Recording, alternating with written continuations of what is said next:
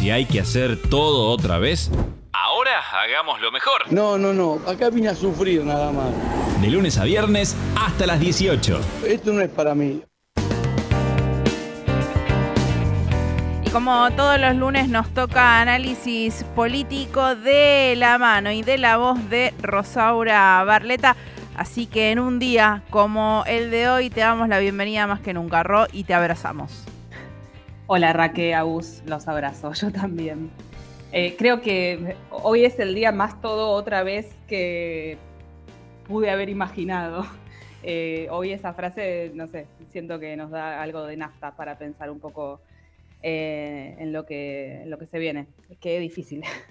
Sí, sí. Es un poco eh, eh, el doble sentido del nombre de este programa, ¿no? El todo otra vez, el tener que volver a atravesar estos procesos que eh, sabemos que la derecha va a traer de, opresión hacia el pueblo trabajador, pero a su vez pensando que también esas son las oportunidades de hacerlo todo otra vez y que esta vez sea una forma de hacerlo todo mejor.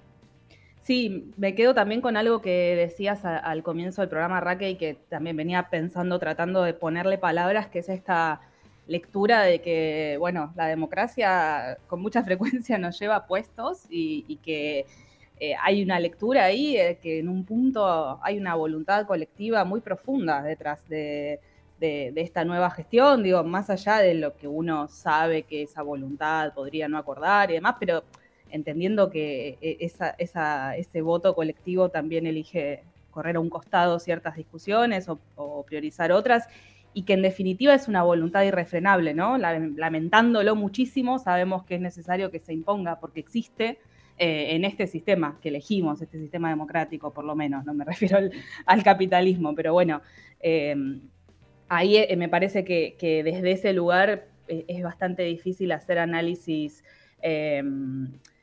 superados o que con el diario del lunes vengan a explicar cosas que, bueno, en definitiva estamos tratando de entender todos, ¿no? Una crisis de representación eh, en particular, digo, eh, pensaba en todas las instituciones, ¿no? Algo que decía Juan Elman, un periodista hace, hace unas horas, todas las instituciones que se pronunciaron, ¿no? Partidos, sindicatos, iglesias, clubes, marcas, eh, que, que se pronunciaron para que no llegue mi ley al poder, para que no se vote a mi ley y evidentemente hay una gran crisis de representación porque hubo una distancia abismal entre eso que se quiso impulsar y lo que se responde desde abajo o en las urnas, ¿no? Em, bueno, más allá de, todo lo que sabemos que, estamos portando en términos de angustia, hoy ya Javier Milei salió a hacer unas cuantas declaraciones eh, en, varias radios, en la red, en Radio Mitre, Radios Amigas, por supuesto, ya empezamos ahí con algunos de los gestos que podemos imaginarnos hacia dónde van a ir. Sí, que hasta hace em, dos meses eran periodistas ensobrados, pero parece que ahora ese sobre, eh, según ellos, llega a un puerto que les conviene.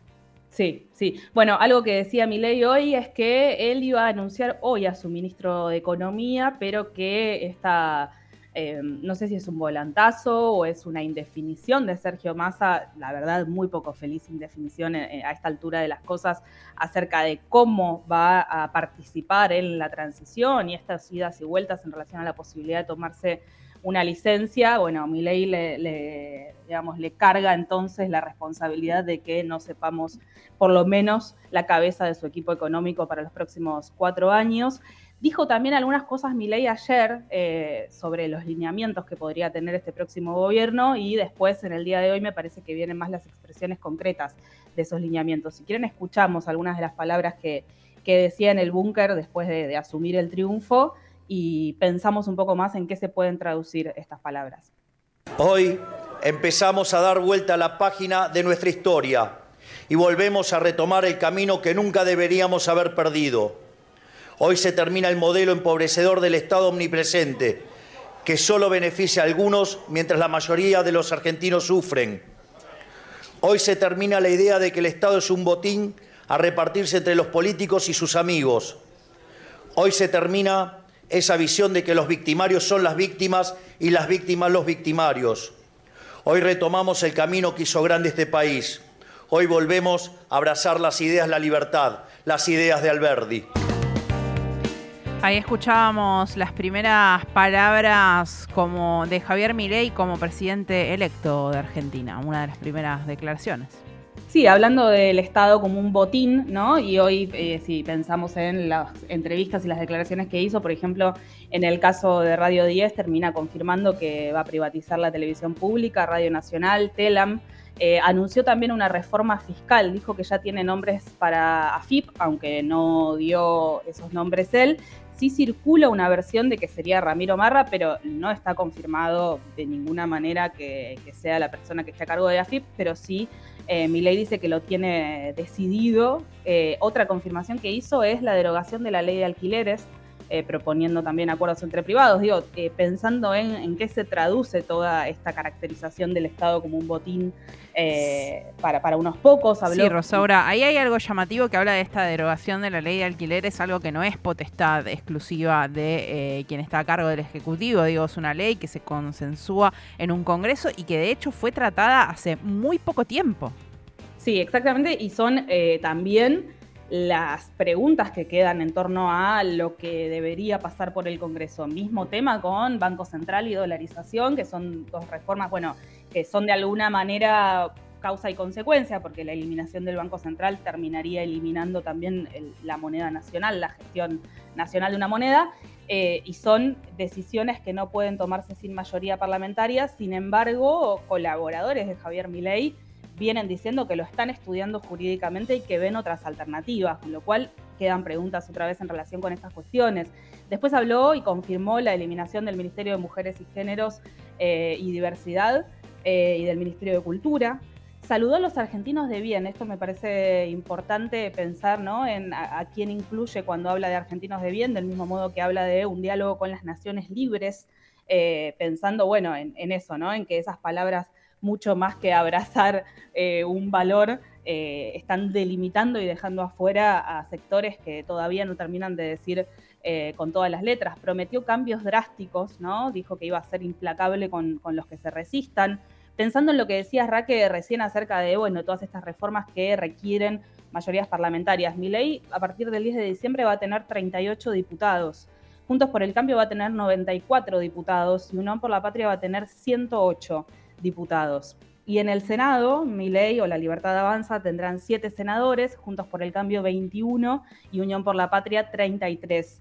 Eh, con lo cual, eh, acá un poco se expresa también eh, esta situación de que, bueno, palabras de Mauricio Macri, de Patricia Bullrich y de los integrantes del PRO que apoyaron a Javier Milei, que hicieron campaña en este último tramo de la campaña que plantean que están en condiciones, por supuesto que están en condiciones numéricas de frenar aquellas reformas que no quieran que se ejecuten, lo que sí, bueno, nos queda eh, otra vez eh, de, la, mano de nuestras cabezas es pensar cuánto confiamos en que esas reformas efectivamente se detengan más allá de todas las coincidencias que tienen, ¿no? La eliminación de ministerios o la privatización de medios públicos sin duda va a ser eh, parte de los acuerdos que, que la Libertad Avanza tiene ya cerrados conjuntos por el cambio.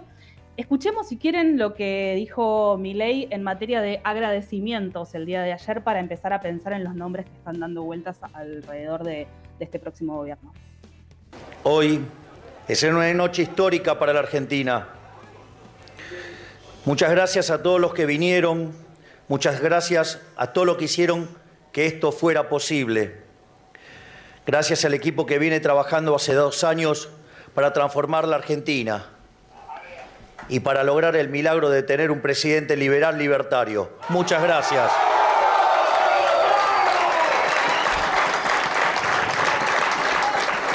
Gracias a mi hermana Karina, porque sin ella nada de esto hubiera sido posible.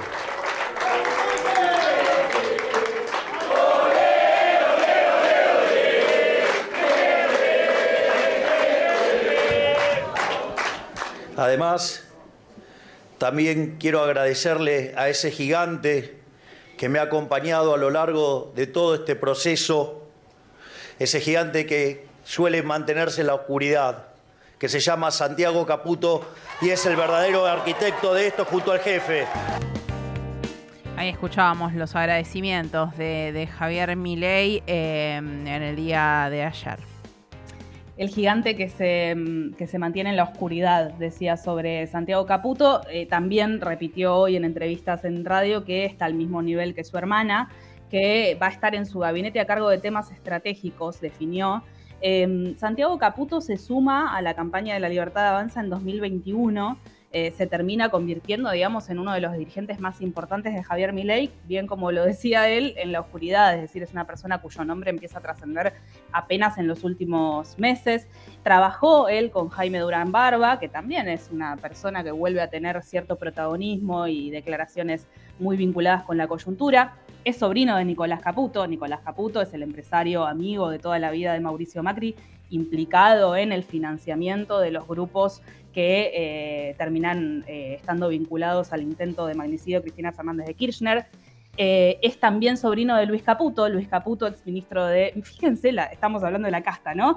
Luis Caputo, exministro de Finanzas de Mauricio Macri. Bueno, este joven, Santiago Caputo, es quien viene a estar, bueno, con un fuerte protagonismo en la campaña de Javier Milei, es amigo de Ramiro Marra también, y como decíamos, forma parte de una mesa chica, ¿no? A tal punto que fue el único dirigente de su entorno que mencionó con nombre y apellido en su primer discurso como, como presidente electo, incluso antes que a Victoria Villarruel, que va a ser la vicepresidenta, bueno, hablando de este gigante que suele mantenerse en la oscuridad. Después hay muchas cuestiones vinculadas con los nombres que pueden circular para la gestión económica de Javier Milei, quizás no tanto para el Ministerio de Economía como para el Banco Central. Eh, hay, cierta claridad acerca de eh, quiénes se van a ocupar, ¿no? Primero, algo que vienen diciendo hace mucho tiempo, que tiene que resolver la gestión en el Banco Central antes de esta eh, potencial eliminación o vamos a ver en qué termina, digamos, o cómo se traduce, eh, porque se puede diluir, se puede financiar sin terminar de eliminarse, pero hay una cuestión con las LELIX, ¿no? Que son estos bonos que el Banco Central les debe en pesos a instituciones privadas de nuestro país. Eh, que, por ejemplo, se financian con los plazos fijos de los argentinos y las argentinas, etcétera. Esto es lo que hay que resolver, es una deuda que el Banco Central tiene que hay que resolver antes de pensar en cualquier medida eh, drástica. Bueno, está Emilio Campo, este eh, economista que, bueno, en principio va a ocupar la presidencia del Banco Central de la República Argentina en esta suerte de transición, eh, que tiene, por supuesto, la misión de cerrarlo, en definitiva, eh, por lo menos en algún momento avanzado de la gestión. Circula el nombre de Federico Sturzenegger, fue, fue presidente del Banco Central durante el macrismo, y de Luis Caputo, que lo acabamos de mencionar, también ministro de Finanzas del gobierno de Mauricio Macri, para acompañar este proceso, pero como decíamos, la cabeza de la gestión económica de Javier Milei todavía no se conoce. Sí se conoce quién va a estar a cargo del Ministerio de Justicia, Mariano Curio Libarona. Fíjense el prontuario de esta persona. Él empieza en los medios de comunicación con la defensa a Guillermo Coppola, en ese caso tan conocido del jarrón que tenía 40 gramos de cocaína, que fue en la década de los 90. Eh, fue quien logra finalmente desligar a Coppola de, de esta causa. También estuvo preso un mes en el marco del encubrimiento a los gestores estatales y policiales del atentado a la AMIA en nuestro país. Fue abogado de Víctor Stinfal en la causa por las muertes de la fiesta de Time Warp en, acá en la capital federal. También eh, voy tirando estos datos para quienes quieran ir a buscar de qué se tratan estas causas. defiende a Alperovich en la denuncia eh, al ex gobernador de Tucumán, Alperovich en la denuncia que le hace su sobrina por abuso sexual. Eh, también fue columnista de Fantino en Animales Sueltos. Fantino, un creador, arengador, ¿no? De referencias de este nuevo gobierno, empezando por el propio Milei, ¿no? Para que no quepan dudas, digo, por si Fantino se va a vivir cuatro años a Miami, eh, tengamos en cuenta eh, todos los aportes que hizo a, bueno, a este momento de la historia. Eh, su estudio, el estudio de Cuño Libarona, defiende a un excomisario imputado por delitos de lesa humanidad, es Enrique Barre, que hace poco pidió la prisión domiciliaria en el marco del juicio a las brigadas de la bonaerense en la última dictadura. Eh, Ministerio de Relaciones Exteriores, Cancillería, sería la economista Diana Mondino, es uno de los nombres que ya tenemos más este, escuchados y definidos en cuanto a, su rol mucho antes del triunfo de ayer. Carolina Píparo iría a ANSES, Carolina Píparo que empezó haciendo este, participación política en 2010 después de ser víctima de una salidera bancaria y que se hace fuerte con una agenda de mano dura, ¿no? Estuvo dentro del ciolismo, después estuvo dentro del PRO y finalmente termina en la libertad avanza después de ese escándalo en el que atropella a dos motociclistas acusándolos de robo cuando no tenían absolutamente nada que ver con el hecho que, ella refería. Eh, Florencio Randazzo y Miguel Ángel Pichetto son dos nombres que anticipó Javier Milei que van a tener un lugar en su armado político, todavía no se sabe cuál, mm. para pensar en las cosas que decíamos acerca de la ambigüedad de Florencio Randazzo en las últimas semanas eh, y casi desmarcándose incluso de Juan Schiaretti, que al menos en su ambigüedad salía a decir eh, o a posicionarse sobre cosas, ¿no? Incluso ayer hablando de, de las madres y abuelas de Plaza de Mayo. Cristian Reitondo, exministro de Seguridad bonaerense, podría ser el presidente de la Cámara de Diputados. Y después está la cuestión del Ministerio de Capital Humano, ¿no? que va a ser una ensalada porque incluiría los exministerios de Trabajo, Educación, Salud y Desarrollo Social, que van a estar a cargo de Sandra Petovelo. Ella es licenciada en Ciencias de la Familia ¿Eh? de la Universidad, en Ciencias de la Familia. Sí, hay una carrera por si ustedes eh, les, resulta atractivo el nombre de esta carrera, pueden estudiarla en la Universidad Austral, no sé cuánto estará cotizando la cuota de la Universidad Austral, pero bueno, esta es la, formación de Sandra Petovelo, es consultora en orientación laboral y vocacional, para ir pensando sobre todo, por ejemplo, en su rol respecto de lo educativo. Ella decía que, eh, por ejemplo, hay que terminar con el artículo 97 de la Ley de Educación, que lo que prohíbe es, vieron estas eh, evaluaciones de desempeño que se hacen periódicamente en las instituciones educativas, no pueden trascender los resultados, ¿no? Imagino, pensemos, hay un montón de razones por las cuales es lógico que no trasciendan los resultados respecto del desempeño de cada una de las escuelas públicas. Bueno, ella dice que hay que eh, modificar ese artículo 97, que los padres tienen que conocer el nivel educativo de la institución a la que van sus hijos y que la publicación de estos resultados podría promover la competencia, estimular la elevación del nivel de contenidos eh, y de los docentes, del plantel docente de las escuelas. Eh, bueno, por ahí va a ir seguramente la gestión de Sandra Petovelo. Y acá hay un problema para mí, uno de los problemas más grandes que estamos teniendo, que tiene que ver con defensa y seguridad. Y digo problema porque hay un enorme silencio sobre eh, los nombres de las personas que estarían a cargo de defensa y seguridad y los equipos que Victoria Villarruel tiene la responsabilidad de asignar de cara a la próxima gestión. No dijo absolutamente nada Victoria Villarruel, solamente se sabe que ella va a estar a cargo. El único nombre que alguna vez circuló mucho antes de esta campaña presidencial para esa cartera fue el de Juan José Gómez Centurión. Es, cara pintada, fue candidato a presidente en 2019, estuvo a cargo de la aduana durante el gobierno de Mauricio Macri. Es el único nombre que alguna vez se escuchó mencionar a dirigentes de la Libertad Avanza relacionados con seguridad y defensa, más allá de Victoria Villarruel. Así que acá tenemos seguramente que prepararnos para escuchar cuáles son las propuestas de Villarruel, porque por alguna razón hay un silencio atronador en este momento respecto de lo que va a pasar en defensa y seguridad. Sí, también eh, digo, en algún momento después de que hicieron el acuerdo con Macri, con Bullrich, eh, se habló de que podría llegar a ser, como dijeron, no, esto no fue por cargos, también hay que ver si no tienen que mantener por lo menos unos días las formas y, después ver cómo se acomodan. Digo, acá en esta lista que recorremos de funcionarios hay mucha casta. Hay mucha casta, hay muchos juntos por el cambio y de hecho, bueno, ahí está todavía el fantasma cerca de Garabano, que fue ministro de Justicia y Derechos Humanos del gobierno de Mauricio Macri y que, bueno, probablemente pueda ser una de las intrusiones que haga Macri en este gobierno. Fíjense, hoy leía un, artículo de Panamá Revista que hizo Martín Rodríguez mm. eh, y decía, bueno, decía varias cuestiones que, está, es interesante para pensar en estos momentos, pero una frase que usaba, una frase hecha, decía mojar al gato para ver su tamaño real. Hay que mojar al gato para ver su tamaño real. Sería una metáfora bonita y nada más si no fuera por las asociaciones animalísticas que tenemos con Macri y con Milei, eh, bueno, hace varios años en la política en nuestro país, así que eh, me parece que es una metáfora muy atinada para pensar en hasta dónde va a intervenir Mauricio Macri en este, en este gobierno y obviamente que no solo hasta dónde va a intervenir, sino, bueno, cómo va a pagar o no el costo político de las medidas de este gobierno. Por eso da más miedo este Macri que el de 2015, ¿no? Porque va a actuar como decía, por ejemplo, sobre Santiago Caputo Javier Milei, en las sombras, en la oscuridad, probablemente eh, no teniendo o no asumiendo el, el costo y la responsabilidad política de muchas de las decisiones que se tomen. Por último, Ministerio del Interior sería Guillermo Francos, es una persona que estuvo muy presente en los medios de comunicación en los últimos días, pues tenía que salir a explicar y de alguna manera reparar las barbaridades que se dijeron en relación a un potencial fraude, ¿no? Del que en algunos casos decía que sí, que podía ser, en otros casos decía que era algo más este, como un hormigueo, en otros casos lo acorralaban y terminaba diciendo que no estaba tan informado, pero es una persona que estuvo dando la cara en los medios en los últimos días.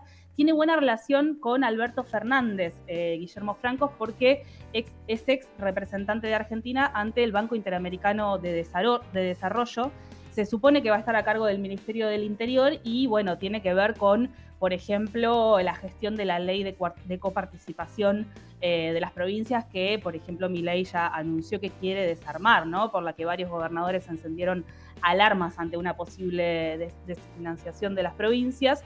Y si hablamos de marco de alianzas y de casta, les cuento, por si no sabían, les doy eh, la noticia con mucha algarabía de que volvió Barrio Nuevo a las fuerzas del cielo, les, ah, dos o tres semanas el alejamiento, ahora sí se puso a disposición de Javier Milei para acompañarlo en esta gestión de gobierno. Así que esas son las cosas que están dadas al día de hoy, muy pocas horas después de, de esta elección y del triunfo de Javier Milei. Me quedo con esta Em, definición acerca de la crisis de representatividad, de bueno, todo aquello que no supimos leer, que un poco decías también antes, Agus, me parece que queda un tiempo de, diálogo e introspección mucho más que de análisis desde pedestales que hemos visto varios en estas horas que pasaron.